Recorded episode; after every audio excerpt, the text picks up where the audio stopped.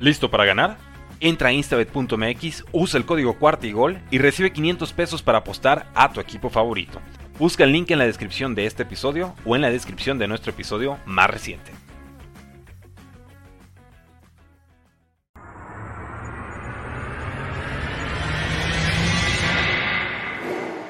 Bienvenidos a Bengals en cuarta y gol, tu podcast de Houday Nation en español dedicado 100% a los Cincinnati Bengals.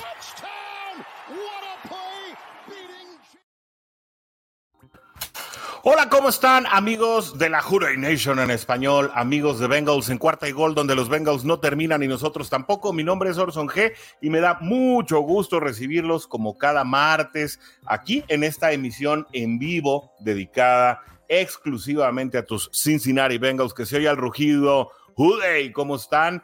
En una edición muy especial porque vamos a hablar de lo que sucedió este fin de semana en el draft. Eh, muchas cosas pasaron eh, hay mucha gente que todavía eh, se está haciendo preguntas acerca de qué fue lo que sucedió eh, con las elecciones de Zach Taylor y cómo van a impactar el futuro, pero no estoy aquí solo en la única y original Juray Nation en español. No acepten imitaciones. Me acompaña este martes el mismísimo coach Sigfrido Muñoz para hablar de todo lo relacionado en este especial de draft Coach Sigfrido, ¿cómo estás? Un gustazo tenerte aquí en el espacio de Juday Nation en español.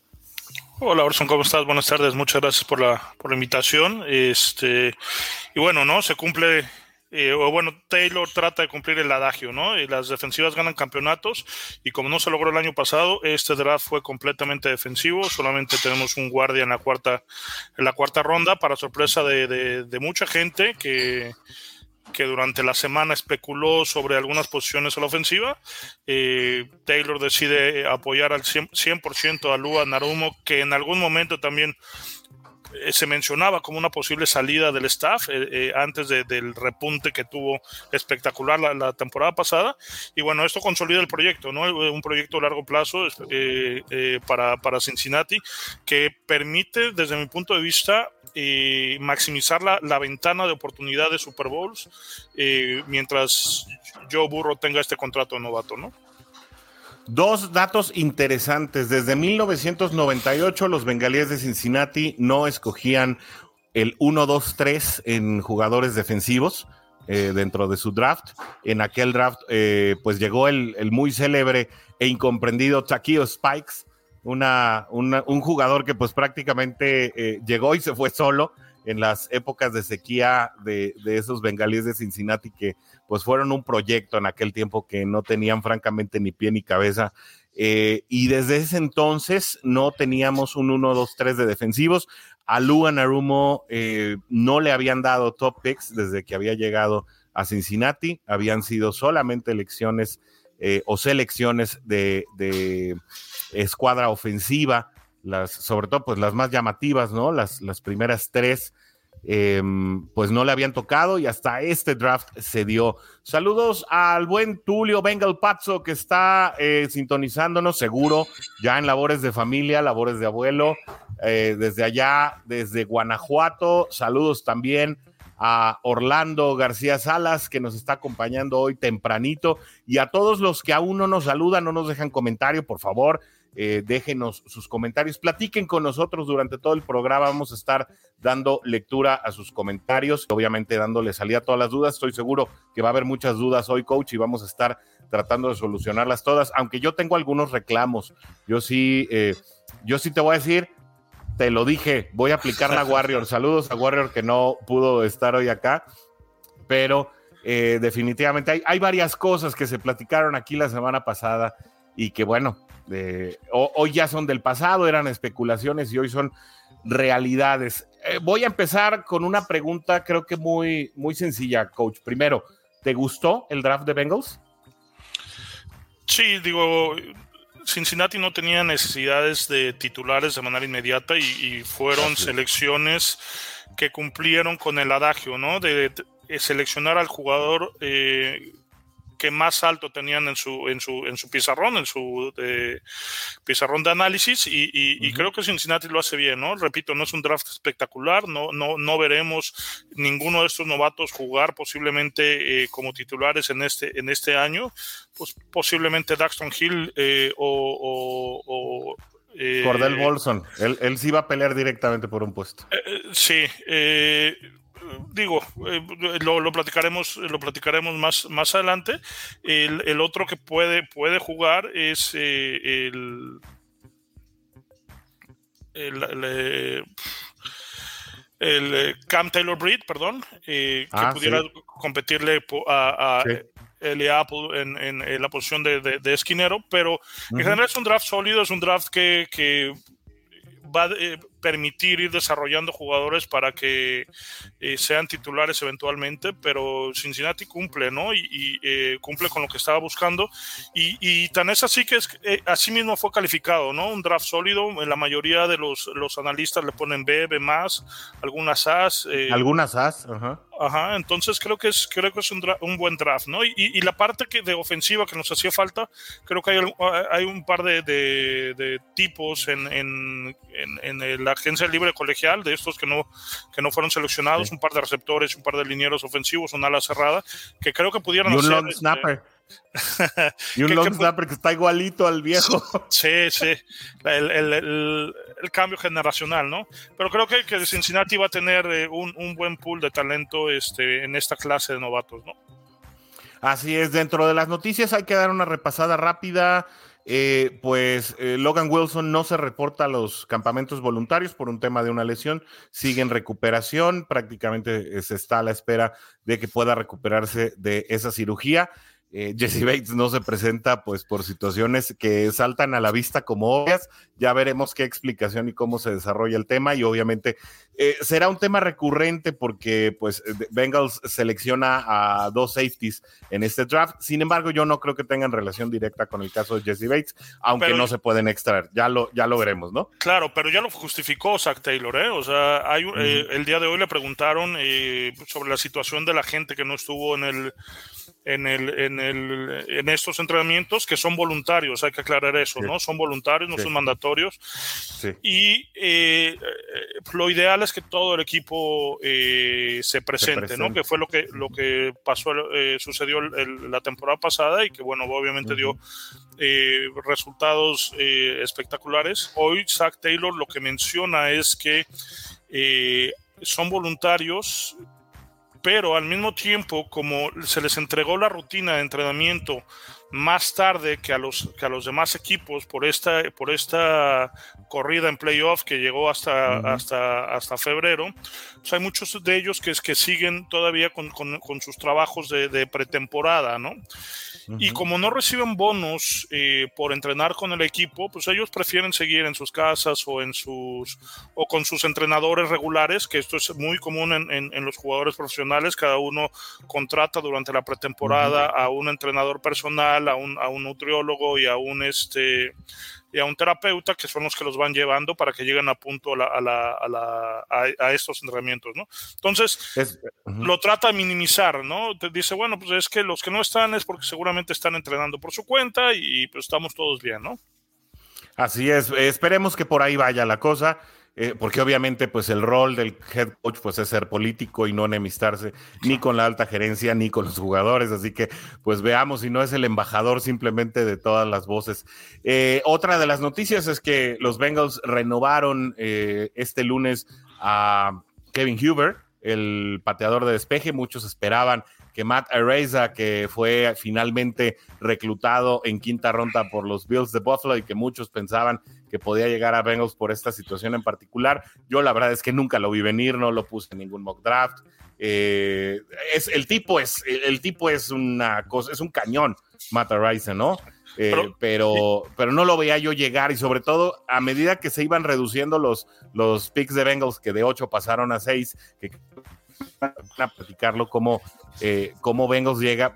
Creo que nunca en la vida habían llegado con seis picks a, pretemporada, pues también eso incide, ¿no? Sí, tenía mucho tiempo que no seleccionaba tampoco a gente de Cincinnati, pero fíjate, eh, sobre el tema del pateador, hay, hay un rumor ahí en redes sociales que eh, Baltimore es, oye el rumor de que tanto Tampa Bay como Cincinnati eh, querían escoger un, pateador. Eh, mucha gente está enamorada de, Pat, eh, sobre todo por el tema de, ser latino, de descendencia latina. Sin embargo, el mejor, el, mejor pateador del draft era este, este tipo de, este chico de, de, ah, Penn State, Jordan Stout, que, que precisamente termina seleccionado por los Ravens en la cuarta ronda. Entonces, cuando empieza este rumor, que es de, las muchas historias que, suceden en el, día, en los días de draft, eh, bueno, eh, brincan los, los, los, Ravens y lo toman. Después eh, Tampa Bay, que también estaba con una necesidad de pateador, toman al, pateador de, de, Georgia, Jake Camarada, y, bueno, Cincinnati se queda con este cuarto pick que terminó siendo el único jugador ofensivo, Cordell Bolso, ¿no? En el pick 136. Entonces, aparentemente Cincinnati tenía ese interés, ¿no? De, de, algún pateador, digo, no, no, no, iba a ser Araiza, pero, este, bueno, pues ahí, ahí, ahí, sale esta información, posiblemente los Steelers, digo, los Ravens tratando de justificar el por qué un pateador en la cuarta ronda, como Cincinnati en su momento lo, lo, hizo el año pasado, justificando la selección de McPherson en la quinta ronda, ¿no? Sí, sí, totalmente cierto. ¿eh? Estoy de acuerdo contigo. Mientras mando saludos a Carlos Chacón, que está contento.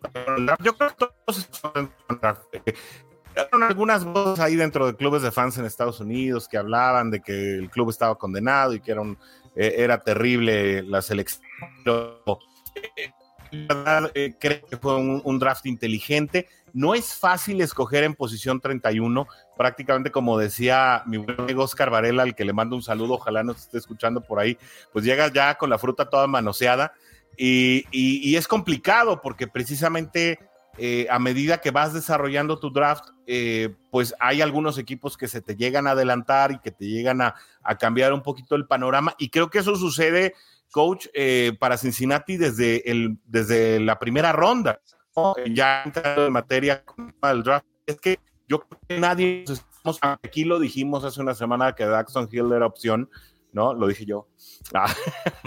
Eh, aunque eh, la verdad era complicado que pasara más allá de la posición 25-26 o sea, realmente iba a ser una situación pues de un slide, lo que efectivamente pasó. Y creo que eso le cambia toda la configuración, porque yo creo que de estar Kyrie Elam disponible eh, en esa posición 31 y Daxon Hill no, ido eh, por un corner puro y eso hubiera cambiado completamente la configuración del draft porque ya no hubiera sido por el corner de Nebraska. Pero bueno, eh, no, no, sé si, no sé si tú compartas esa situación o cómo viste que se, desarrolló. Mientras saludo a la jueza Pierre, qué gusto que andes por acá. Eh, ojalá ya pronto te tengamos de regreso. Ya, este, ya, tiene mucho rato que no saludas a la Juday Nation. Eh, saludos, saludos, Pierre, y, qué bueno que, estás en, este, en esta parte del saludo del programa. Eh, ahí estamos esperando tus comentarios también, jueza, y ya pronto te veremos acá en pantalla también. no sé cómo viste tú, querido coach, que se fue desarrollando precisamente el tema del draft para nuestros Cincinnati Bengals en el desarrollo. Sí, y, lo platicaba también eh, Warrior en su momento, ¿no? De repente alguien gana, eh, no te ganas, digo, selecciona a un jugador eh, que, que la gente esperaba que estuviera disponible y, y, viene todo este reajuste en, el tablero que tienen los, los, coaches, ¿no? Pero creo que Daxon Hill no es un, no es un obviamente no es una mala selección, eh, al contrario, como bien, lo, como bien lo mencionas, es una selección que, que Cincinnati no esperaba tener ahí. Este, tú dices que, que, posiblemente hasta el pick 25, bueno, hay algunos analistas que lo traían como eh, dentro, de los, dentro de los mejores 15 jugadores del draft.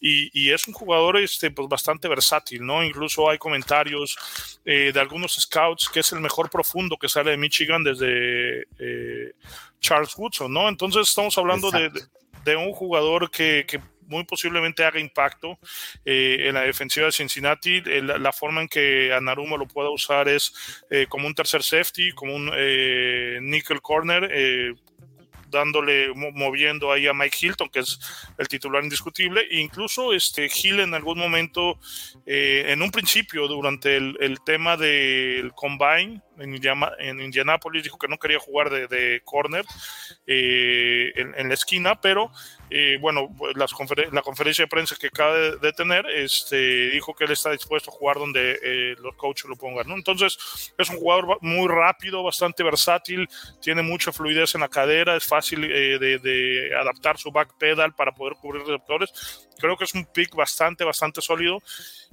ojalá pueda ser pareja de de Jesse Bates durante mucho tiempo, pero si no es el sustituto natural para eh, eh, que, se quede como comandante de esta secundaria en el caso de que Bates no renueve, ¿no? Yo creo que sí, y como lo decíamos también hace un par de días atrás, creo que la clave, la palabra clave de este draft, y especialmente en las primeras cuatro rondas, es versatilidad. Eh, llegan a Cincinnati cuatro jugadores, digo, nos vamos a ir de uno por uno pero llegan cuatro, llegan cuatro jugadores que pueden cubrir mm, eh, o que pueden asumir múltiples roles. Y creo que eso le gusta mucho a Narumo. Es algo que, eh, por ejemplo, esto que hablas ahorita de Daxton Hill, que llega de, la Universidad de Michigan, ex compañero ya eh, de, de buen cap Steve Rogers, ¿no? de Chris Evans. De Chris Evans. Sí, sí, yo sé. Es que, bueno, también a ver si llega al rato el Cap Bengalorian, ¿no? Eh, eh, yo eh, insisto, este jugador, como bien dices, es muy natural dentro de la caja, sin embargo, puede jugar en esquemas de, de, de dúo safety y también, incluso por su atleticismo, eh, menciona eh, un scout de, de Athletic que puede jugar también, pues por fuera de los números, si se le exige. Es decir, no es para que lo estés poniendo constantemente en esa posición, pero si el intercambio, el relevo, un, jugador que, no hizo bien su cobertura le exige a Daxton Hill jugar por fuera de los números, lo va a poder hacer con efectividad, puesto que tiene eh, no solamente un, un sentido muy claro de lo que son los esquemas defensivos, sino por la, el atleticismo y la velocidad que presenta. De manera que creo que valió mucho la pena el hecho de que si Cincinnati lo encontró ahí cuando realmente estaba buscando tal vez a un jugador de otra factura o, a un corner muy claro, eh, pues eh, se fueron obviamente por él, eh, por delante de Jeffrey Cine, o en su momento hasta de Peter, ¿no? Que también lo contemplábamos como una lejana posibilidad, pero como una posibilidad. Todo el mundo sabía que el asunto iba a ser de perímetro. Y aquí el tema era ver precisamente qué lectura hacía de las opciones disponibles a Narumo. Y creo que Daxton Hill eh, cumple con los requisitos de ser el mejor talento disponible. Ahí para cerrar el tema, antes de que me imagino tienes otro apunto, apunte acerca de Hill, hicimos un mock draft en, cuarta y gol la semana pasada y precisamente eh, mientras PFF lo proyectaba en la salida 28 para, para los empacadores de Green Bay, resulta que se fue en la 29 para Kansas City en ese mock draft, ¿no? Entonces, eh, insisto, eh, era muy poco probable que un jugador de esta categoría llegara al número 31 como selección sin embargo, creo que Cincinnati se lo encuentra ahí e hizo muy bien en, en tomarla. Porque estás pensando en, jugar con eh, contra estos rivales que, te hacen daño, ¿no? Y, pasó, eh, eh, pasó en el Super Bowl con los Rams y, con Kansas City fue un tema complicado durante los dos juegos, ¿no? Que, la ofensiva vino de atrás y sacó el partido, pero a la defensiva en algún momento le costó mucho trabajo, ¿no? ¿Por qué? Porque, bueno, cambian. Cincinnati juega con sus corners fijos, ¿no? Este no tiene esta, esta situación donde eh, los esquineros están persiguiendo a, los receptores. Aquí, aquí Hill sí te lo puede dar, puedes dejar a, a Uzi eh, del lado donde siempre ha jugado. Y, y, en lugar de exponer a, Apple eh, como, como corner externo, bueno, pues bajas a, bajas a Hill o acomodas a Hill que tiene bastante... velocidad para poderlo cubrir. Y más adelante a lo mejor creo que este mismo papel lo puede hacer Cam Taylor te quedas con una con, dos corners externos muy sólidos. Ahora puedes meter a Cam Taylor como, como externo y meter a, a, a Hill y a Hilton como slot corners cuando te juegan con cuatro receptores abiertos. Y, y, quedas bastante, bastante eh, bien protegido porque son cuatro tipos que tienen bastante eh, fluidez para poder corretear o perseguir estas trayectorias, ¿no? Entonces creo que, y que, creo que era algo que Cincinnati necesitaba, porque además esto ayuda a tu, a tu front seven, a, tu, a, a, tus hombres de línea, porque tienes eh, muchas de estas capturas que en algún momento ya también platicábamos, los coverage sacks, se, terminan siendo donde eh, el coreback no tiene el tiempo, eh, no tiene a quién lanzar el balón y es cuando entonces llegan estas capturas después de que los hombres de línea a través de un segundo esfuerzo hacen, hacen estas persecuciones. Creo que eso ayuda definitivamente a la defensiva de Cincinnati y vamos a ver una defensiva mucho más, mucho más compleja y mucho más robusta en terceras oportunidades, ¿no? Y, yo creo que se le queda muy grabado a Narumo donde quemaron a Eli Apple en el Super Bowl, ¿no? Jugadores de la factura de Cooper Cup que, que no solamente corren trayectorias eh, largas, sino que también te pueden quemar en, en, en, el, en el flat. Eh, creo que es precisamente una de las debilidades de Eli Apple. Creo que Eli Apple a la larga en la carrera eh, es una buena opción porque recupera muy bien el tiempo que se queda atrás, es decir, el rebase que hace el, receptor al salir en una trayectoria obvia y sabiendo eh, para dónde va la cosa que el siempre tiene que recuperar. A la larga, la muy buena recuperación. Sin embargo, en corto y sobre todo ya cuando la trayectoria va hacia adentro, y la en momentos se pierde. Y creo que Daxton Hill, al igual que Mike Hilton, incluso jugando una especie como de doble níquel, no existe la formación doble níquel, no estoy inventando nada de eso, sino que me refiero, si en un momento dado a alinear solamente un linebacker y utilizas a tus nickels como, como, como las opciones a los lados, eh, en, como spy, si tú quieres, spy, un spy atrasado por los lados, eh, podrían ser precisamente quienes cierren la pinza cuando tengas receptores muy que también te sepan jugar por adentro. Sí, y, mira, hablando del tema de Apple, él es un buen corner para cubrir eh, coberturas de zonas, ¿no? Y es cuando, cuando se muestra su veteranía y su capacidad de poder reaccionar ante para suplir de cierta manera esa falta de eh, fluidez en espacios cortos o en persecución de, de, carreras. Pero como, como lo bien dices, ¿no? Como bien lo dices, y, y, digo, eh, el tema cultural, el, cuando juegas con seis eh, defensivos, la defensiva se llama dime, que es dos corners, dos slot corners y dos, dos safeties, es una defensiva dime, entonces este, eh, eh, es cuando, cuando Doug Hill pudiera aparecer eh, eh, ahí y Cam Taylor Breed también pudiera estar ahí como, como interno, como externo. Digo, más adelante a lo mejor pudiéramos eh, platicar un poco lo, cómo, serían los parados conforme a esto, porque ahí, traigo yo un tema con el segundo safety que selecciona Cincinnati, Anderson de Toledo, que es un jugador que posiblemente no vea mucha acción. Digo, más adelante lo vamos a platicar, pero bueno, sí, definitivamente Cincinnati piensa en eso, eh, piensa en eso que le pasó en el Super Bowl, pero además los otros equipos piensan en cómo Cincinnati les hizo daño a lo largo de la temporada. Entonces, por eso vimos en el draft esta corrida de jugadores eh, en posiciones eh, claves, y, lo hizo Kansas City, y lo hizo Buffalo, y lo hizo Tennessee, de, bueno, a ver, ¿cómo, cómo podemos saturar de, de skill players, de jugadores talentosos? para que eh, eh, no, nos detenga, ¿no? Que fue algo que hizo Cincinnati, que es algo que ya tiene Cincinnati con Mixon, con los tres amigos y, creo que, que eh, Highland Horst va, a ser una excelente temporada. Entonces tienes demasiadas armas que necesitas tener una defensiva adecuada para poderlos contener, ¿no? Te, digo por qué no lo contemplo como Dime o, lo que te planteaba en este momento, porque Dime te exige tres linieros. Yo estaba hablando de una formación con, con cuatro linieros y encima tus, tus allá afuera, ¿no? Entonces, por, por, eso te decía como un doble corner, pero uno de ellos sustituye al linebacker como spy en un esquema así versátil estilo a Narumo, ¿no? De esos eh, de esas defensivas eh, innovadoras o exóticas, como tú les llamas, coach. Pero bueno, si quieres, si quieres, dejamos ese, ese tema ya después para el punto fino entre tú y yo. Sí, sí. Dice Pierre, Ah, yo creo que sí fue inteligente todo el draft, las elecciones fueron buenas y bueno, eso se verá en los siguientes años. De hecho, vuelvo a decir que no creo eh, que el acomodo se dé en un, en un año, eh, pero bueno, la temporada pasada Zach Taylor eh, probó que a lo mejor no estaba tan en lo correcto, pero paciencia, no por llegar al Super Bowl ya somos, ah, no por no llegar al Super Bowl de nuevo, ya somos pésimos, hay que tener los pies en la tierra, definitivamente, ¿no? O sea, Bengals está tratando de construir un equipo competitivo de carrera larga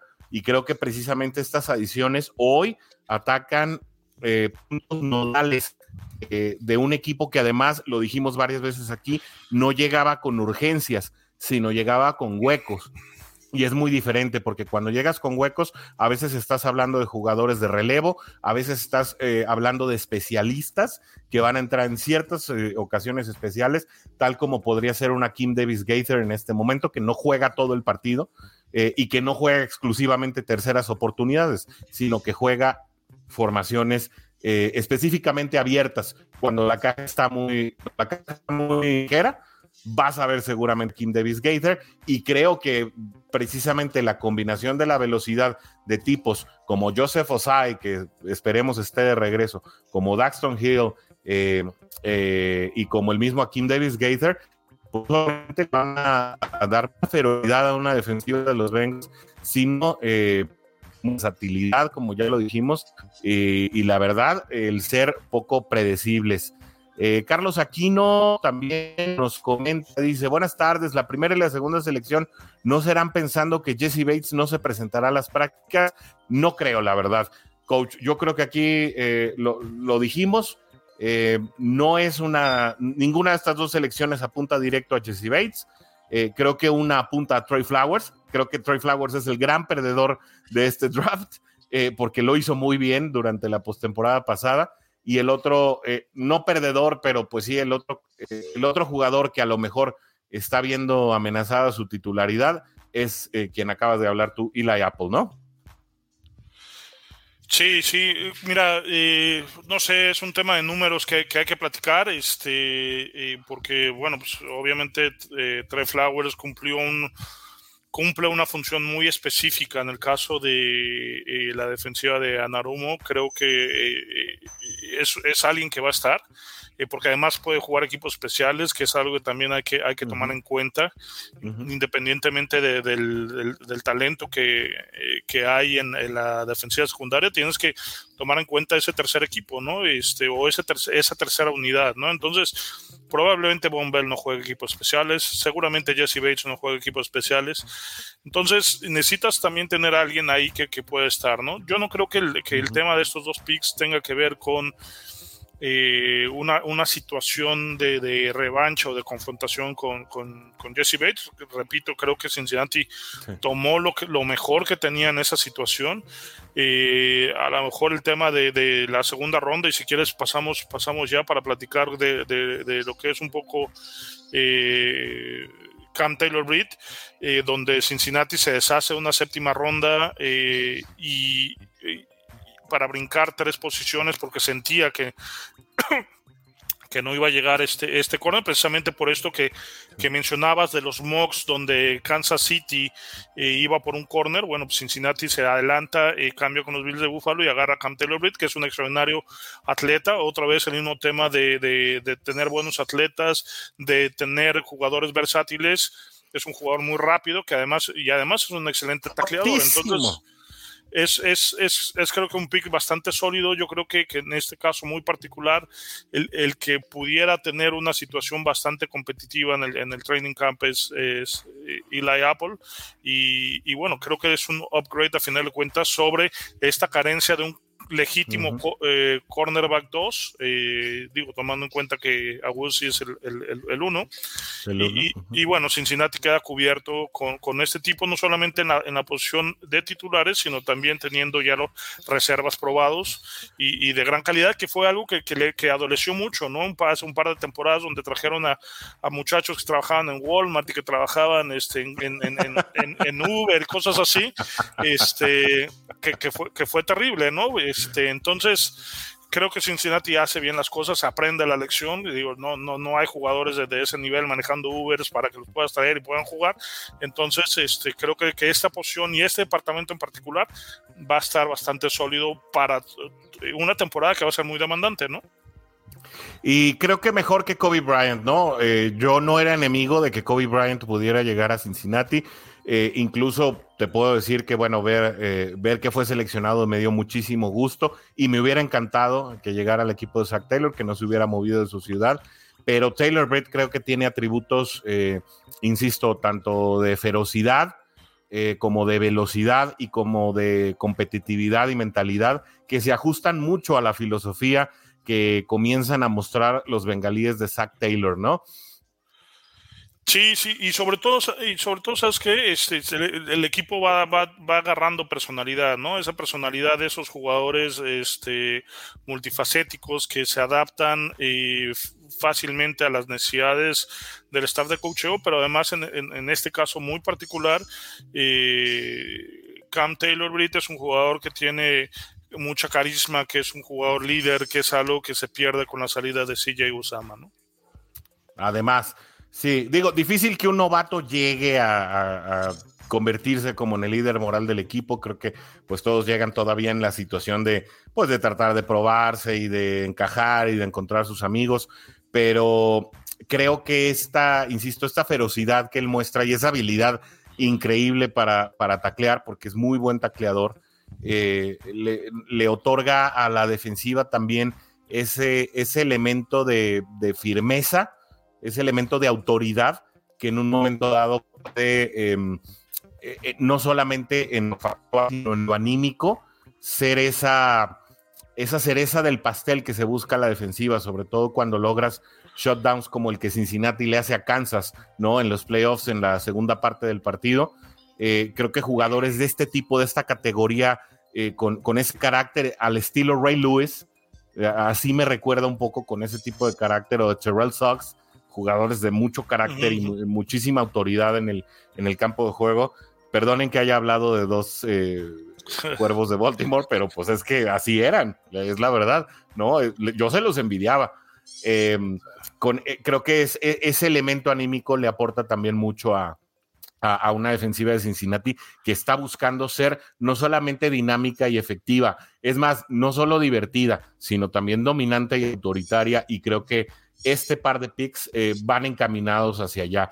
Dice Pierre, Eli Apple sí creo que está poniendo sus barbas a remojar, definitivamente, porque además está en un contrato de un año por 3 millones de dólares, es decir, no tiene su futuro asegurado, ¿no? Pero pues es parte de todo y así es, y va a tener que competir. Y es más, o sea, les anticipo, Eli Apple no se va a sentar de la manera que se centró Trey Waynes el año pasado, ¿no? Eh, tendrá minutos de juego, dará buenos partidos, dará buenas jugadas. Creo que la palabra clave con Eli Apple Coach antes de pasar a la tercera ronda es consistencia. Esa consistencia es la que no le ha, no le ha favorecido del todo eh, durante sus estadías en distintos equipos, a pesar de que su paso con Bengals ha sido el mejor de toda su carrera porque creo que, que, es un jugador de sistema, ¿no? Y el sistema de Anarumo eh, le, ayuda muchísimo, le ayuda a cubrir estas carencias que tiene él como jugador, que, repito, es un jugador eh, que fue seleccionado en la primera ronda, que fue eh, creo que fue cinco estrellas en Ohio State cuando fue reclutado en high school. O sea, es un jugador que, que, tiene los tamaños para ser eh, titular. Creo que no va a dar su posición de manera eh, fácil, al contrario, va a jugar con este, le llaman los americanos, este chip on the shoulder, eh, o esta, esta, esta incomodidad en el hombro, Para, para estar, este, estar jugando. Y eso genera competitividad y eso eleva el, el, el, talento del equipo, ¿no? Que es algo que va a pasar también con la selección 3, ¿no? Este, que tiene Cincinnati es un pick ahí un poquito controversial, a lo mejor porque había otros jugadores que, practican esta posición de tackle defensivo en técnica 3 o 5 y, que bueno, pues eh, es, es un jugador que, eh, digo, y lo, comentaba yo en el artículo, creo que va a poder participar, pero eh, le falta todavía construir el cuerpo necesario para competir en la NFL. Es un muchacho que pesa 280 libras, son más o menos unos 125 kilos, 120 kilos, que para la línea defensiva es, es relativamente bajo, ¿no? Porque tienes enfrente jugadores de, de 300, 350 libras, son 140, 150 kilos, entonces el tema ahí de peso le puede, le, puede dificultar, entonces es alguien que, que, tiene que trabajar mucho en su físico, pero creo que es un buen pick, sólido, hacía falta un jugador que supliera eh, a a BJ Hill y, eh, que le diera minutos de descanso a BJ Hill. Y es, y es alguien que puede jugar también en, en, lo que es la, la, defensiva nickel como, eh, como a la defensiva este, o como rusher y eh, te ayuda a ser flexible, otra vez el tema de la versatilidad y mover de interior a, a, que lo hace muy bien. Y, y, puedes también adaptarlo para hacer esto, estos penetraciones de eh, Stone o Twist que hace que también hace bastante bien Cincinnati del lado de, de Trey Hendrickson, ¿no? Entonces creo que es un pick eh, bueno, es, es, el jugador que, que, que, menos, que menos me agrada eh, de, de, de, este, de esta clase, pero que definitivamente cumple con una función de, y una necesidad que tiene el equipo, ¿no? Zachary Carter, el famoso Zack Attack de los Gators de Florida. Como bien dices, es un jugador que todavía le falta construir cuerpo, pero creo que también esto se debe a la, a, la, a la dualidad con la que juega. A mí me gusta que lo puedes acomodar tanto del lado derecho como del lado izquierdo, que puede jugar como liniero interior, pero que también puede jugar como edge. Cuando juega como edge es muy rápido, es muy escurridizo. Eh, creo que también en parte por, por su complexión es decir, puede librar a los tackles eh, con relativa facilidad cuando arranca en el momento exacto, es decir, cuando hace el snap eh, a la perfección. Eh, y, bueno, al mismo tiempo es un jugador que, te puede rellenar huecos para que, pues tal vez ya tus, tus linieros más carnudos, ¿no? Que en este caso, pues son BJ Hill, a quien estaría muy seguramente rotando, jugando en, técnica 3 eh, y obviamente a tu, a tu tackle nariz, que es DJ Reader, que además ha, estado en plan grande desde que llegó a Cincinnati. Eh, a mí me parece eh, que puede ser una, una, buena opción. Yo la verdad no, no lo tenía ni siquiera en el radar, en el mapa. Para mí también fue una sorpresa verlo en ronda 3 y después, bueno, ya cuando vi su cinta y cuando, cuando me puse a, analizar un poco su estilo de juego, otra vez tenemos a, un tipo con eh, velocidad, no con tanto físico, pero que bueno, el caso de Logan Wilson es, eh, eh, es creo que el, botón de, esta camisa, ¿no? Logan Wilson también llegó con poco peso a la NFL, la temporada pasada lo vimos con mucha más masa muscular. Y creo que esa situación precisamente está en el mejor momento para trabajarla, cuando llegas detrás de un BJ Hill que, no te salió tan caro, que, que, viene motivado por el, por el rendimiento eh, mostrado tras eh, su cambio de los gigantes para acá, que tuvo muchos más minutos de juego y que ahora va a tener más minutos de juego, le da la oportunidad a un jugador eh, como, como Zachary para poder también construir su carrera durante sus dos, tres primeros años de novato. Estoy de acuerdo contigo, lo que decías la semana pasada, un jugador de tercera, cuarta ronda, pues es más plug and play que, que tratar de desarrollarlo y esperar creo que eh, en, esta, en esta situación en particular eh, hay la oportunidad de las dos cosas, es decir, de darle juego, de irlo, de irlo fogueando, mientras él mismo va construyendo también el jugador del futuro que quiere ser. Y creo que ahí también tendrá que encontrar eh, dónde, dónde, quiere ser especialista. Creo que un, jugador a medida que va madurando y ganando edad en la NFL no puede decir yo puedo jugar en el interior y también puedo jugar en el ala. Eventualmente tendrá que decantarse por ser un, liniero interior o por ser un ala defensiva y eso creo que va a depender precisamente del éxito que tengan los esquemas de Anarumo. Claro, pero además, digo, es un jugador que tuvo buena producción eh, en la conferencia donde jugó, o sea, no, es, no estamos hablando de un proyecto como Margus Hunt hace un par de, hace algunos años. Este, como 10. Sí, va a ser hace un par de, hace bastantes años. O este, o sea, no, no, no, no, es un jugador de riesgo, ¿no? Es, es un muchacho que, que, que, está, como bien dices, ¿no? Entre, o sea, tiene que definir, o se tiene que definir entre qué es lo que va a buscar ser, ¿no? Va, va a buscar ser eh, un Aaron Donald o va a buscar ser un... Eh, Von Miller, ¿no? Entonces, Exacto. este es, es, es, es, la particularidad que tiene en, este, en esta ocasión. Eh, como bien dices, es un, es un muchacho que va a jugar, que va a tener minutos, este, aunque bueno, ahí, ahí hay una situación eh, que pudiera eh, complicarle otra vez el tema de números, otra vez el tema de, de, cuántos jugadores se pudieran quedar en la línea defensiva de Cincinnati. Si se quedan todos los profundos que, que, que están seleccionados, entonces a lo mejor tendrías eh, que, cortar, sacrificar. Más o menos son nueve jugadores en el backs, en, eh, los backs defensivos, son ocho o nueve con, con, la línea defensiva. Estamos hablando de 18, 16, 18 jugadores y te quedarías con cuatro o cinco linebackers, ¿no? Entonces, eh, e, esos son los números que, que, Cincinnati tiene que ir pensando eh, para, para poder hacer sus cortes cuando llegue el, el momento, ¿no? De acuerdo. Hablando de números, Daxon Hill va a utilizar el número 31. Eh, perdón, el número 23. 23, sí. 23, 23. Eh, Cam Taylor Brett va a utilizar el número 29. Y Zachary Carter va a utilizar el número 95, que es el mismo en el que fue escogido. Eh, no sé si, si por ahí ah, está utilizando ese número como cábala, pero, pero ese es el, el número que va a utilizar. Eh, vámonos a la cuarta ronda con quien va a utilizar el número 67. Su número está disponible en el roster de los Cincinnati Bengals. Cordell Bolson, una selección de cuarta ronda que me gusta más que, la selección de tercera ronda y estoy seguro que a ti también, coach. Sí, y era un, es un liniero ofensivo que en algunos mock drafts estaba como jugador de segunda ronda y tercer, eh, principios de tercera. Creo que Cincinnati aquí escoge bastante bien. Es una posición que también eh, llena un cuarto, eh, por decirlo de alguna manera, una, una, un, un departamento yo, donde ya hay muchos jugadores, este, los tres eh, las tres contrataciones en agencia libre. Ahorita llega eh, Bolson, eh, hay tres picks del año pasado que también van a estar ahí. O sea, al final de cuentas es un, es un, lo que Cincinnati está buscando es generar esta competencia. Creo que Cordell Bolson, aunque jugó tackle derecho la mayoría de su, de su carrera colegial, él va a competir bastante fuerte en la, como guardia izquierdo y creo que lo puede, lo puede hacer, lo puede ganar, ¿no? Sobre todo porque ahí, ahí hay un tema eh, fuera de cancha con eh, Jackson Carman y hay una situación eh, de, talento con Adeniji que pudiera ser el otro que estuviera cumplir esa posición.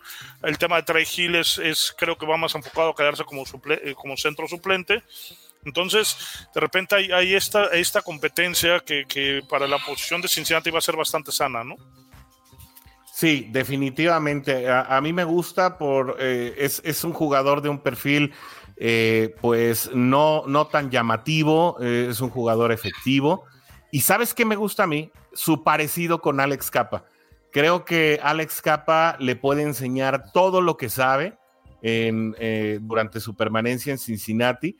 creo que es un, es un jugador que obviamente jugando en el lado opuesto, pero pues haciendo ya eh, ahora sí dejando la incertidumbre de qué papel va a jugar Ted Karras en la línea ofensiva de Cincinnati, que queda cantadísimo que va a quedar como centro. Me gusta mucho la competencia interna que va a haber en la línea, porque el upgrade de, la línea ofensiva de Cincinnati es innegable al, pensar que eh, pues eh, Jonah Williams va a ser el único elemento que va a a, conservar su trabajo, ¿no? Como titular en la línea ofensiva de Cincinnati y que las cuatro nuevas aportaciones pues son de un nivel eh, bastante interesante. Por ahí Tigrillo eh, de Dolphins en cuarta y gol, le mandamos un saludo si anda por ahí el buen Ángel Márquez, que mañana vamos a estar también con él transmitiendo en cuarta y gol, no se lo pierdan. En el canal de cuarta y gol vamos a estar evaluando el draft de, los Bengals y de, y de otros equipos más y las implicaciones. Eh, eh, él, no hablaba tantas maravillas de Carras, ¿no? Al parecer su paso por Miami, pues no fue tan afortunado como el que pudiera haber sido con Nueva Inglaterra. Vamos a ver también qué puede sacar Frank Pollack de, este jugador. Eh, sin embargo, creo que, en, este, en este caso, eh, Cordell Bolson va a tener muchos elementos que lo pueden arropar y compartirle la experiencia de, sus años en la NFL, ¿no? En especial Jonah Williams, que sería su compañero de lado, y, obviamente eh, Alex Karras, con quien comparte un, parecido, eh, pues no solamente posicional, sino físico y de juego eh, bastante interesante. Y me gusta mucho la competencia con Jackson Carman, ¿no? Yo sé que, por mucho tiempo tú defendías el hecho de, de, que, bueno, Jackson Carman fue tu pick número dos del año pasado, pero yo sigo insistiendo, o sea, si el tipo no se disciplina o no da el paso adelante en la NFL, eh, digno de una selección de, segunda ronda, que también dicho sea de paso, pues Cincinnati se la jugó haciendo un trade back con él, ¿no? Eh, eh, tenía Alex Leatherwood ahí pintado y decidió que en un momento dado Alex Leatherwood y Jackson Carman podrían ser equivalentes. Hasta ahora no lo han sido. Leatherwood ha sido sumamente superior en los Raiders. Y, bueno, pues me gusta esa competencia porque Jackson Carman debe reafirmar su valor, eh, porque pues obviamente tiene un muy buen competidor a un lado, pero sobre todo porque Adeniji y Prince, pues bajo circunstancias muy dudosas, podrían ser titulares con esta escuadra conformada como lo estamos viendo ahora, ¿no? Sí, digo, el, Karma no, no, lo van a cortar, eh, sigo, sigo insistiendo en eso, no lo van a cortar, a menos que tenga un tema, el, que, que este problema, eh, este aparente problema legal que tiene, eh, les exploten, las, está cerrado, las manos, ¿no? Pero, ese tema está cerrado, ¿eh, coach? Pero este, sí creo que, que que el, año pasado, eh, bueno, que, la, la, falta de madurez de Carman abre esta, esta, la, esta posibilidad de que el Cincinnati esté buscando sustituirlo, ¿no? Y en el caso de, de, Bolson, creo que es alguien que lo puede hacer. Es un tipo que mide dos, más de dos metros, pesa 150, arriba de, más de 150 kilos y cumple con algo que, que que Pollack mencionó mucho en esta pretemporada, ¿no? Estos eh, voy a hacer la traducción en, español muy literal y se va a oír muy chistosa, estos comedores de vidrio, ¿no? Es gente que, que, le gusta... que le gusta ensuciarse, que le gusta estar, este, eh, no sé, un poquito como el fútbol. Jugadores de, trinchera. como el fútbol de antes, ¿no? Estos que, te estén eh, golpeando hasta que físicamente digas ya no más, es algo que, es algo que, que busca Pollack imprimir en, la personalidad de estos jugadores y que Bolson este, cumple perfectamente con, esta, con estas características, ¿no? Y que tiene un tren increíble. Tal vez creo que su paso atrás no es tan efectivo como su paso adelante, ¿no? Quienes hayan jugado línea ofensiva van a saber de qué estoy hablando, porque no siempre vas a empujar, a veces vas a contener, ¿no? Cincinnati sufrió mucho en, en, esquemas de ataque donde los linieros daban paso atrás el año pasado. Incluso fue una situación que Frank Pollack aprovechó a su favor. Yo vi muchas veces en, eh, vi, muchas veces, sobre todo en jugadas de atracción que implican también paso atrás, el hecho de que permitían un colapso pronto de la bolsa y Joe Burrow salía de inmediato hacia adelante y decidía si antes de la línea de golpeo, eh, si, si, daba el pase, pues ahí en una trayectoria de 7 a 15 yardas más o menos, eh, o si en un momento dado, eh, pues hacía el Power QB y salía, salía corriendo, ¿no? creo yo que la fortaleza de, este muchacho es más hacia adelante que hacia atrás. Sería un tema que creo que, que Frank Pollack podía trabajar y que también, obviamente, eh, en, la, en la conjunción con sus, con sus compañeros, que en este caso quienes estarían a su lado serían, eh, si llegara a jugar, Carras y, Jonah Williams. Eh, Jonah Williams tiene un excelente paso hacia atrás. podríamos, pues tal vez, ver desarrollo por este lado del equipo. Dice Pierre, la palabra clave de Cincinnati es construcción, yo creo. Con este draft, eso es lo que quieren, construir jugadores y equipo para lograr cosas importantes en las siguientes dos temporadas. La ventana, ¿no? La famosa ventana, coach. Creo que Pierre tiene mucha razón. Eh, Zach Taylor sabe que, su ventana no, no va a estar abierta para siempre y estos jugadores llegan precisamente como cuña para mantener esta, esta ventana lo más eh, abierta el mayor tiempo posible. Nos acercamos ya a la hora de transmisión. Quinta ronda. Eh, aquí sí, todos le hicimos, eh, ¿what? ¿No? Tyson Anderson de Baylor, un jugador que destacó muchísimo en su conferencia. No es una conferencia. Perdón, de Toledo, cierto, cierto. Yo ya, ya estaba yo, este. no sé por qué dije una cosa pensando en la otra, pero eh, una conferencia no demasiado grande, no juegas contra, eh, contra, eh, contra equipos de, mucha factura, ¿no? Los Rockets de Toledo, pues de alguna manera pueden ser parte de, de, algunas historias chuscas, de algunas historias interesantes, pero nunca se va a hacer una película de ese equipo y pues eh, tampoco se les verán los tazones grandes, ¿no? Sí, fíjate que, a mí es uno de los eh, se me hace una selección eh, que pudiera eh, catalogarla como, como desperdiciada, ¿no? Obviamente Cincinnati no siente cómodo con la situación de los contratos de Von Bell y de JC Bates y por eso eh, buscan y vuelven a arriesgar porque pierden otro, otra, otra selección al tratar de, de agarrar a Tyson Anderson. Este, Se sienten de cierta manera presionados y, y seleccionan a este safety, también excelente atleta, es un jugador eh, que se va a adaptar más al estilo de juego de Von Bell, eh, caso contrario a, Dax Hill, que, juega un poquito más libre como, Jesse Bates. En el caso de Anderson, creo que es un jugador que va a eh, aportar, dependiendo mucho de lo que suceda el próximo año, pero este año prácticamente, si es que llega a estar activo, va a ser un, muchacho que va a estar jugando exclusivamente en, en equipos especiales que volvemos a lo mismo, es esa tercera unidad que muchas veces dejamos de, de, analizar por enfocarnos a la ofensiva defensiva. Creo que los números no le van a dar a, Anderson para estar activo de manera constante, ya lo mencionaba en el, en el, artículo que escribimos eh, eh, para Juday Nation en español, en la página de, de internet, este, donde tienes a, a, Hill, bueno, tienes en las esquinas a Hill, a Apple, a a Cam Taylor, a Woosie, a Hilton, y tienes de safety a Von Bell, a Jesse Bates. o sea, ya tienes ocho jugadores que tienes que tener activos. y Brandon Wilson, que además es tu regresador. Que, es algo que, es alguien que tú defendiste, ¿no? cuando estábamos platicando, ¿no? Entonces, este, bueno, pues un nueve, él sería el décimo, ¿no? Entonces Normalmente Cincinnati no viste 10 jugadores eh, de, la defensiva secundaria para los días de juego, entonces es, un pick que, como lo se menciona, ¿no? Bueno, pues sabes que vas a desarrollar, es un pick en la quinta ronda que, bueno, pues eh, te permite de cierta manera darte esos lujos. Eh, repito, es un, buen, es un buen atleta, pero es alguien que no va a aportar mucho al equipo en esta temporada, ¿no? Definitivamente, yo también creo que es un jugador que que es de alguna manera eh, un punto para redondear el círculo. Si me dieras a escoger entre un novato y Brandon Wilson, que es un excelente regresador de patadas, yo seguiría quedándome como Brandon Wilson, sabiendo que será muy limitada su participación en jugadas defensivas. Es un jugador netamente de, equipos especiales, pero pues que te descuidas tantito y te regresa una patada para anotación, ¿no?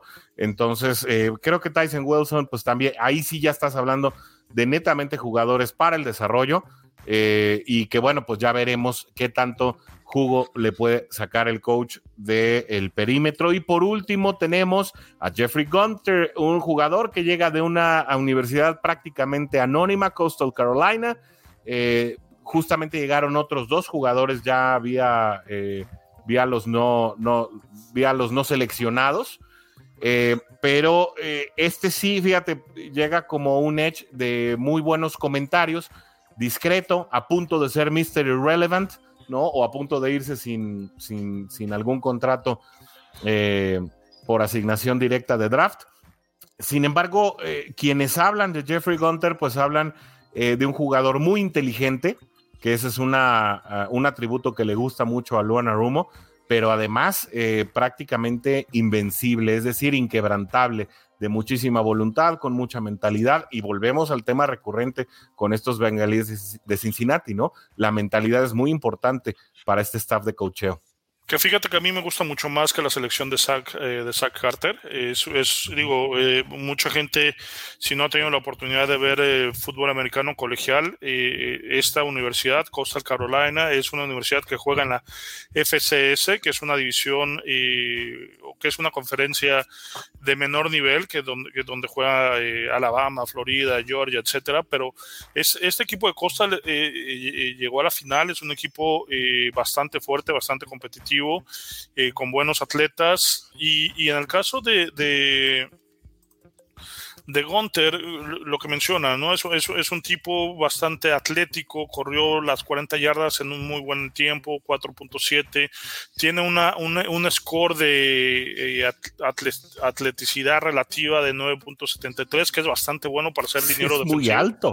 Pero eh, además es, es un jugador consistente, ¿no? Es un jugador que tiene un motor eh, de, mucha energía, es un, es un tipo que no, que no da las jugadas por vencido y que además que no se da por vencido en las jugadas, ¿no? Eh, entonces, yo, lo veo como una versión pobre, sin, sin demeritar el, el, el, el, adjetivo que les di, de eh, Sam Howard, ¿no? Es un tipo que está constantemente ahí machacando, no se da por vencido, este, lo puedes bloquear eh, en primera instancia, pero sigue persiguiendo la jugada y de repente termina haciendo la captura, ¿no? Entonces, creo que es un jugador, este, desde mi muy particular punto de vista, que va a ser la sorpresa del draft, que va a jugar mucho más eh, como tackle defensivo en técnica 3 o como edge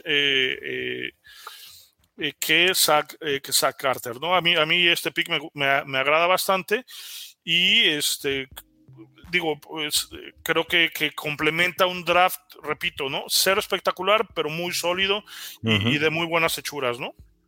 A mí me recuerda mucho a Darius Hodge. No sé si te acuerdas que también llegó el año pasado a Cincinnati sin ser seleccionado en los, en los siete, en las siete rondas del draft de 2021 sin embargo, que tuvo pues eh, participaciones destacadas en los tres juegos de pretemporada que sostuvo Cincinnati. Yo creía que se iba a quedar en el equipo. Eh, yo incluso eh, pensaba que se podría sacrificar a, Joe Bachi o a Jordan Willis para darle un lugar a Darius Hodge. creo que a la larga, tras la lesión de, tras la lesión de Joseph Osai, se justificaba que pudieras tener a, a un jugador de esa, de esa categoría porque te podía jugar tanto como linebacker eh, por dentro como, como ala defensiva por fuera. Sin embargo, bueno, la, todos conocen la historia, terminó en los Delfines de Miami, allá también sigue en el Practice Squad, es decir, no ha encontrado ese trabajo y creo que, perdón, coach. Regresó, ¿no? Es lo que te iba a decir. No, o bueno, no, no tengo noticias, a lo mejor tengo que investigar, pero hasta donde yo tenía entendido, Darius Hodge se quedó en la escuadra de prácticas de Miami. Ah, sí, sí, perdón, lo estaba pues, confundiendo con Noah Spence, ¿no? Que también es un, ah, es, claro. es, un chico que también dio eh, buenas, buenas, eh, tuvo, tuvo una muy buena pretemporada. Este, y, sí, ¿no? Digo, a mí, la diferencia es que es un, es, es, es, un muchacho pues, mejor armado, ¿no? Tiene un físico más, más desarrollado, es más alto, más, más, más fuerte. Él sí juega eh, esta posición de línea defensiva desde siempre, no es esta, no es esta posición de híbrido. El tema es que jugó en un colegio chico, ¿no? Este, pero creo que puede dar las sorpresas. Como también, desde, desde mi punto de vista, lo pueden dar es, algunos de estos jugadores que seleccionó Cincinnati en la, en la agencia libre. A mí en lo particular me gusta el ala cerrada de Kentucky Justin Riggs, que es una posición que necesitamos. Me gusta bastante también el tema del tackle ofensivo eh, de Georgia Tech, Devin Cochran, que es un tackle que tuvo mejores números eh, eh, de los que presentó Jonah Williams cuando salió de, colegial, entonces creo que, también pudiera ser eh, un jugador interesante a desarrollar. Y el tema de los receptores abiertos pues me, llama mucho la atención, eh, eh, me gustaría que tuvieran un buen papel. Este, este chico también de, de Coastal Carolina, eh, Javon Healing, que es, que es un jugador muy parecido a, Alex, Alex Erickson, eh, no sé si algunos de ustedes lo recuerdan, regresador de Cincinnati, y que cumplía ahí varias funciones de gadget, ¿no? Entonces, y, uno de los linebackers que pudiera ser sorpresa, y aunque el, departamento de linebacker está lleno y está bastante bien representado, es Carson Wells de Colorado, también eh, es un jugador que, que juega con este eh, estas ansias de demostrar, de, de, de, de demostrar por qué no, fue seleccionado y creo que alguno de ellos pudiera quedarse, ¿no? A diferencia del año pasado, que solamente un jugador se quedó en el practice squad de los que no fueron seleccionados, creo que Cincinnati en, esta, en este draft tiene la posibilidad de colocar a un par de, entre dos o tres jugadores no drafteados que se queden en el equipo, ¿no? El efecto de la postemporada, ¿no? Cuando eres un equipo competitivo, hay muchos jugadores que en un momento dado te ponen como, como la primera opción para poder ir sin selección. Eh, por ahí, de hecho, durante la conferencia de prensa después del draft, pues, eh, bueno, al otro día, eh, incluso Zach Taylor interrumpió la conferencia para contestarle un mensaje a uno de ellos, para decirle que efectivamente sí se quedaba. se acordó ahí en plena conferencia de prensa. Y, creo que ahora esta, e, esta ola de, jugadores colegiales que en un momento dado quisieran probarse eh, en Cincinnati, pues eh, da mucho más variedad y mucho más nivel de lo que pudiera, del talento que pudiera haber llegado eh, en otro tiempo. ¿Contra quiénes van a competir? Porque digo, también yo creo que hay que poner las cosas en justo valor. No van a competir contra los titulares. Es muy difícil llegar a un esquema de sin selección a llegar al titular. ¿Sucede? Sí sucede. Eh, y hay jugadores que sin ser seleccionados en el draft, eh, se, pues adquieren el estatus de estrella. Pero si de por sí en la NFL eh, tus posibilidades son una entre miles cuando eres seleccionado, pues cuando no eres seleccionado ya es como una entre cien miles, ¿no? Entonces vale la pena ahí eh, decirlo, jugadores como, como los que acaba de citar el coach, pues van a competir contra Joe Bachi, contra Noah Spence, eh, contra, en su momento contra Tad Moss, es decir, jugadores que de repente los ves que lo elevan de la, de la practice squad al roster titular y que luego no juegan, ¿no? Y luego los vuelven a bajar. Eh, por ahí va la línea, ¿no? El, tema interesante es en el, caso de los receptores, que después de, de, los tres titulares indiscutibles que tienes, pues bueno, ahí hay un espacio para tres más. Está Stanley Morgan, que es un chico que Cincinnati lo renovó porque tiene altas eh, expectativas de él. y que así llegó.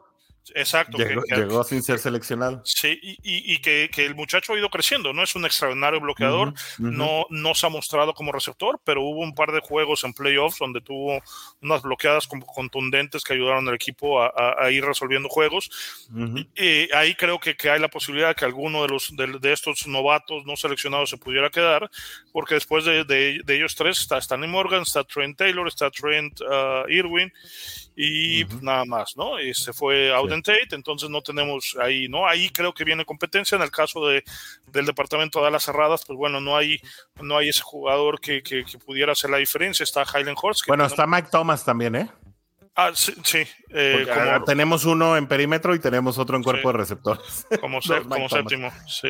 Entonces, en el, en el, caso de las cerradas, está Highland Horst, está Drew Sample y está... Es, eh, Mason Shrek. Mason Shrek, está Mitchell. Y Tatmos. Tatmos y este, bueno, pues algunos de estos muchachos, hay dos que fueron seleccionados, bueno, que fueron eh, firmados por Cincinnati como eh, novatos no seleccionados el caso de los linebackers, te digo que pudiera haber uno u otro. Eh, el caso de este tackle en particular me llama, me llama la atención, es un tackle de buen tamaño, pudiera estar ahí en el mix, aunque vas a tener un departamento de 12 linieros ofensivos, que son muchísimos. Eh, y, bueno, pues ahí, hay con que Cincinnati pueda empezar esta pretemporada. Pueden tener a partir de este momento 90 jugadores en roster. Cincinnati tenía bajo contrato a, 10, a 66, más 6 novatos son 72 eh, entonces, eh, hay, había por ahí 18 posiciones. Eh, más, sí, más tu practice squad, que no sé, fíjate, coach, hay que investigar si va a poder seguir siendo de 18, ¿eh? La practice squad. Sí, yo creo que, que, que, mientras el COVID no, no sea declarado.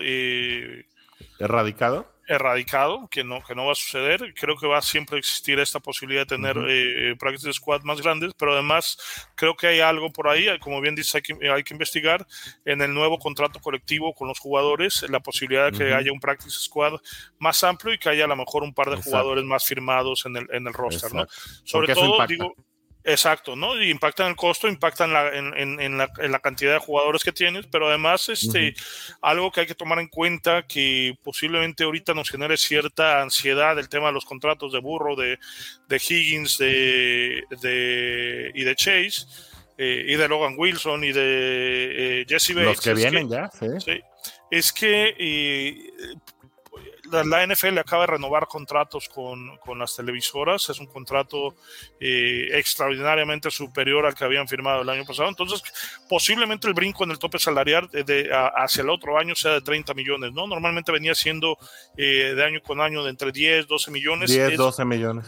Ajá, es muy, muy, probable que el próximo año sea de 30 millones y bueno, esto va, va, a generar una locura en contratos, eh, sobre todo por la eh, píldora venenosa que aventó ya eh, Cleveland con el contrato de Sean Watson, que lo garantizó completo, eh, la, duración de, de, los cinco años que firmó. Entonces, que es algo que, que Mike Brown no está acostumbrado a hacer. Ojalá la, sus hijas tengan la flexibilidad de hacerlo y de, ser creativos para que tengamos Joe Burrow para rato y que el equipo sea esté compitiendo, ¿no? Sea competitivo pues, bastante tiempo, que es algo que la afición de Cincinnati necesita, ¿no?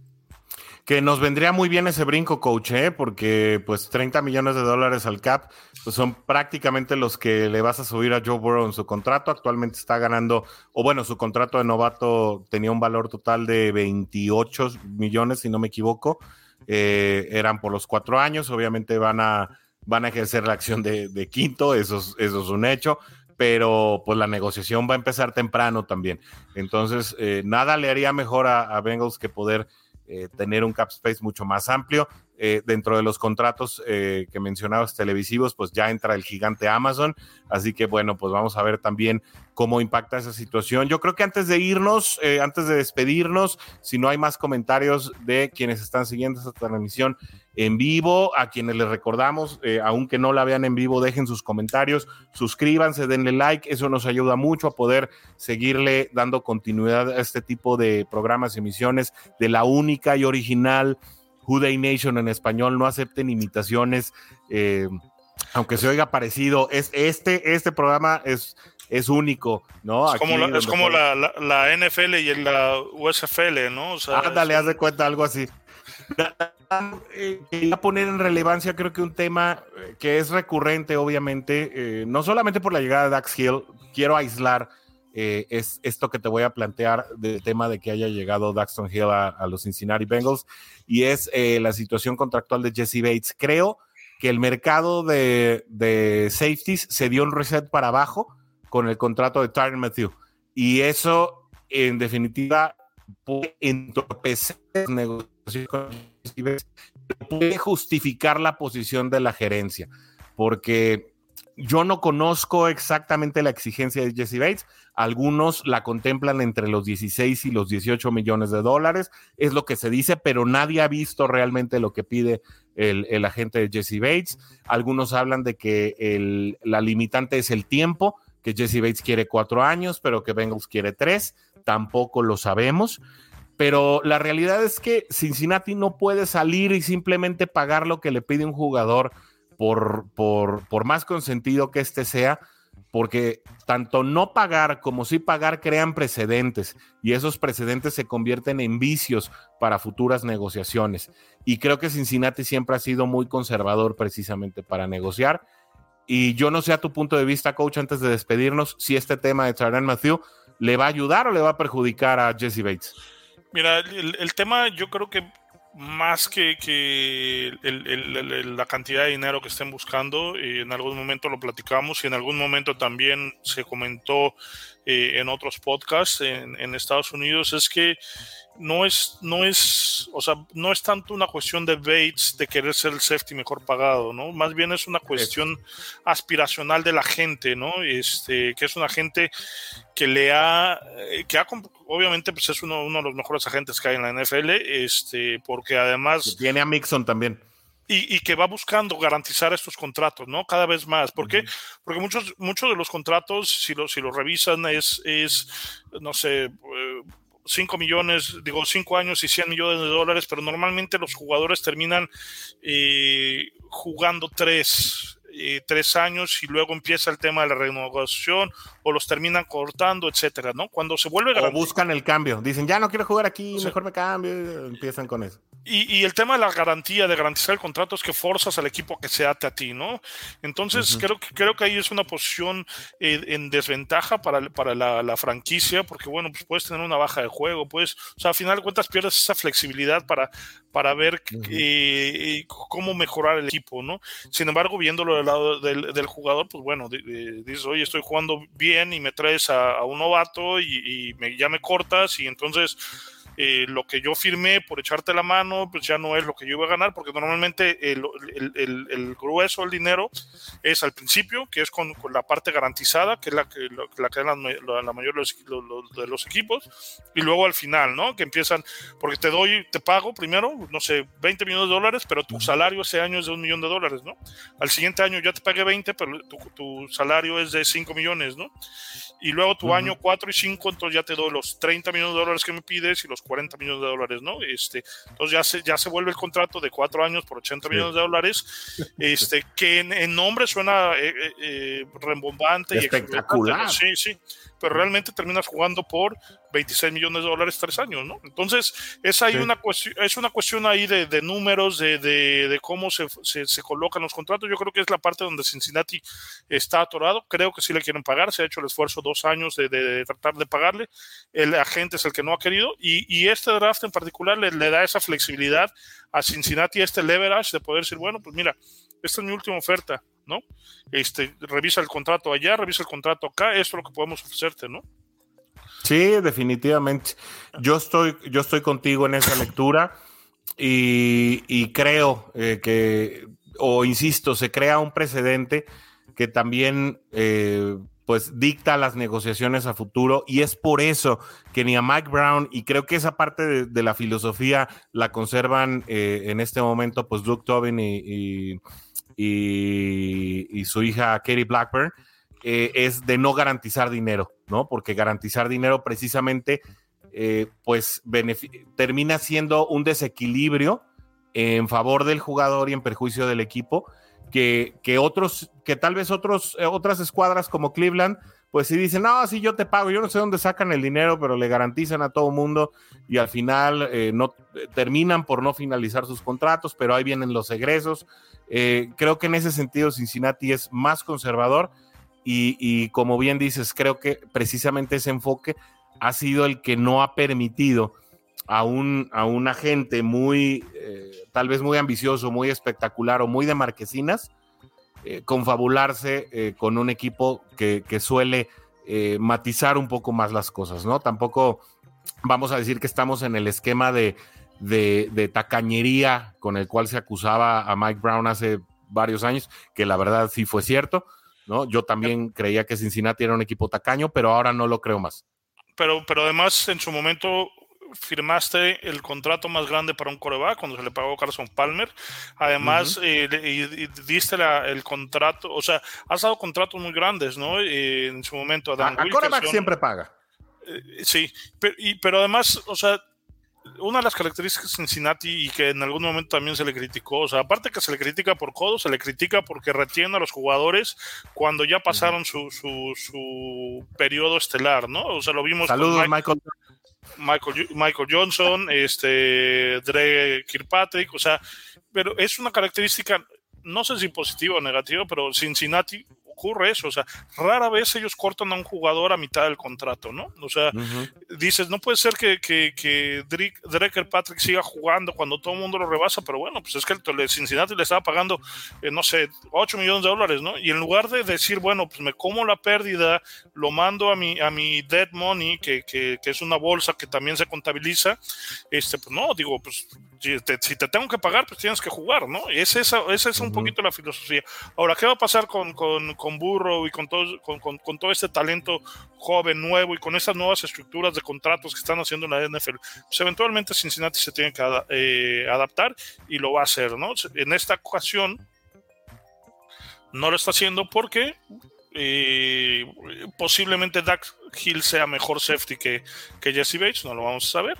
Posiblemente Tyson Anderson pueda ser mejor safety que, que Jesse Bates, que Von no lo sabemos. No, creo, pero bueno. No lo sabemos, pero bueno, ahí tienes, ¿no? Lo que sí, donde sí no puedes jugar es decir, bueno, pues, a Burro no le pago, ¿no? Porque él sí es un talento generacional.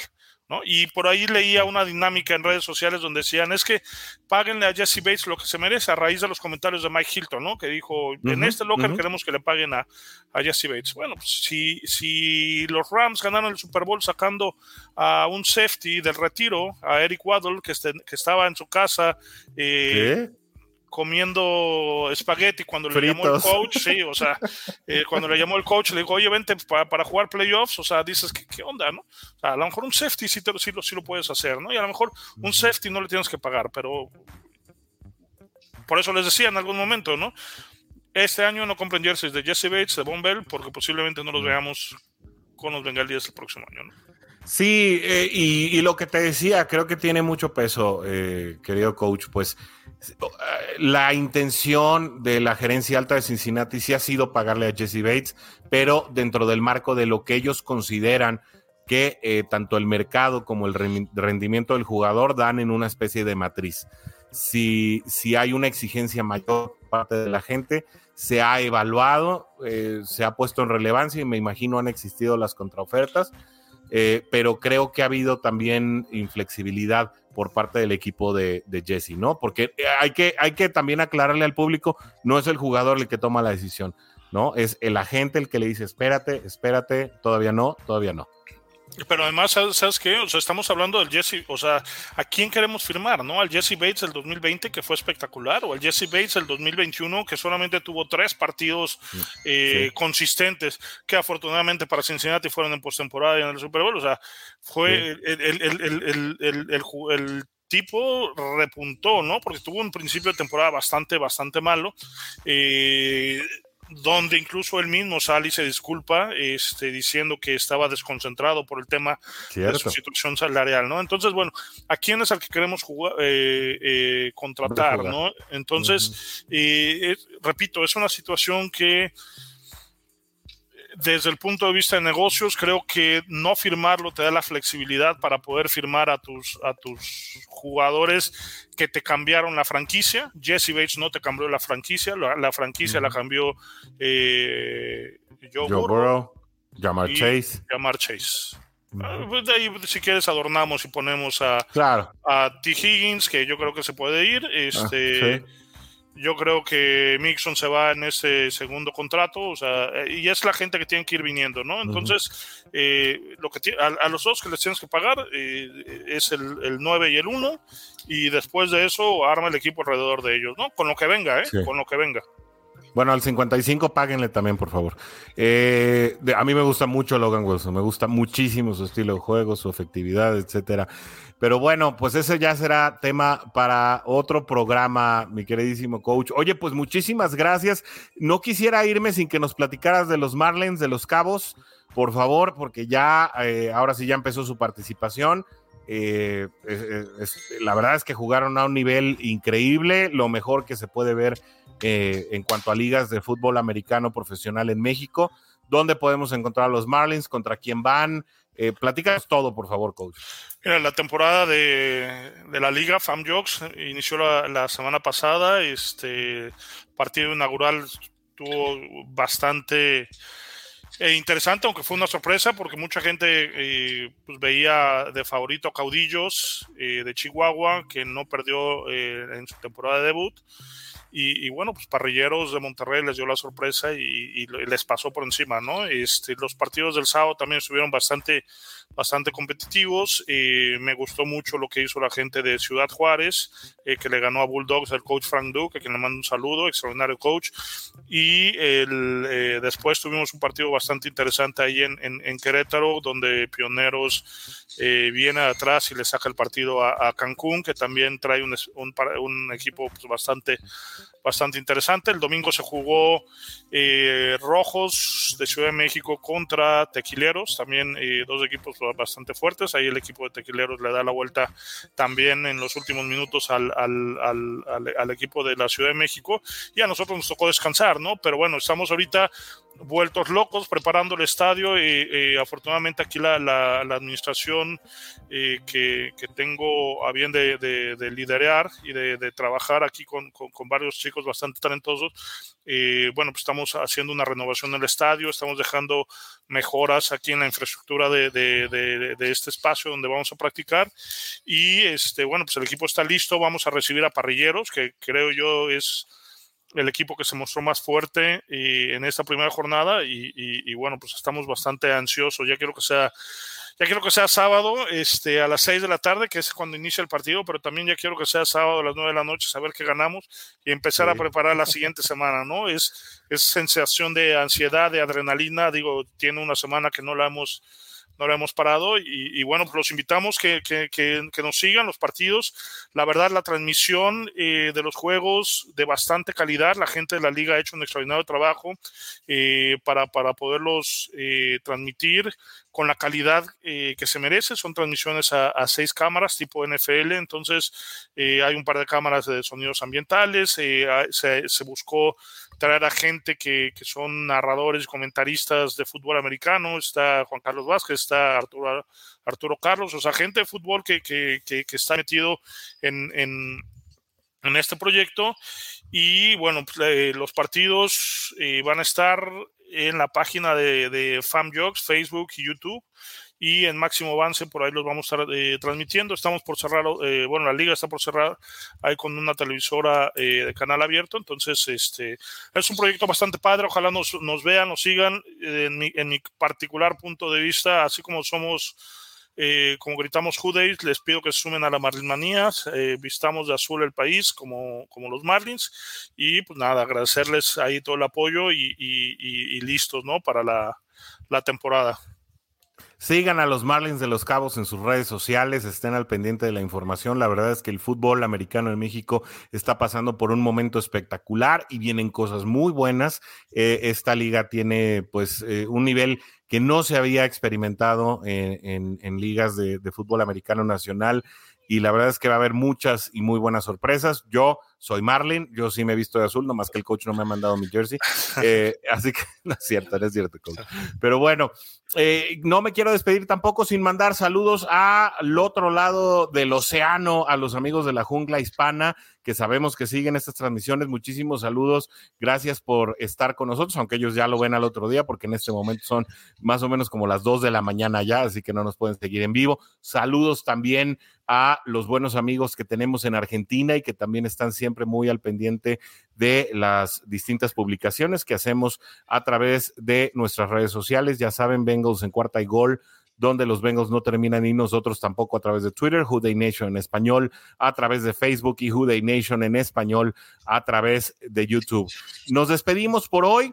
Eh, les damos muchas gracias. Esperemos que hayan disfrutado el análisis de hoy. Obviamente, si nos escuchan eh, a través del Spotify, a través de Stitcher o alguna plataforma de podcast, desde cualquier rincón del planeta les mandamos muchos saludos. A quienes ven también esta transmisión de manera diferida, eh, pues nuestro mayor de los agradecimientos. Déjenos un comentario y díganos desde dónde nos ven también. Nos encanta saber eh, hasta dónde llegamos. Por ahí vemos en, en, una de las plataformas que este programa, no me lo vas a creer, coach, no les había dicho, pero este programa se escucha mucho en la India a través, a través de una plataforma de podcast en la India. Yo no sé si nos entienden o no. El, tigre de Bengala es un animal sagrado allá, pero ah, el chiste es que semana tras semana los escuchan. Entonces no sé si alguien les traduce, no sé qué pasa, pero eh, a través de plataformas de podcast, una plataforma propia de aquel país, eh, pues tiene, tiene muchos hits Bengals en cuarta y gol, donde los Bengals no terminan y nosotros tampoco. Muchísimas gracias. Cuando nos acercamos ya a una hora y 25 minutos de transmisión en vivo, fue un placer estar con ustedes, fue un placer compartir el micrófono contigo, coach, pero no nos podemos decir, perdón, no nos podemos ir sin nuestro tradicional grito de guerra que ahora está más fuerte y más vivo que nunca. No nos podemos ir sin despedirnos con nuestro tradicional. ¡Hurray!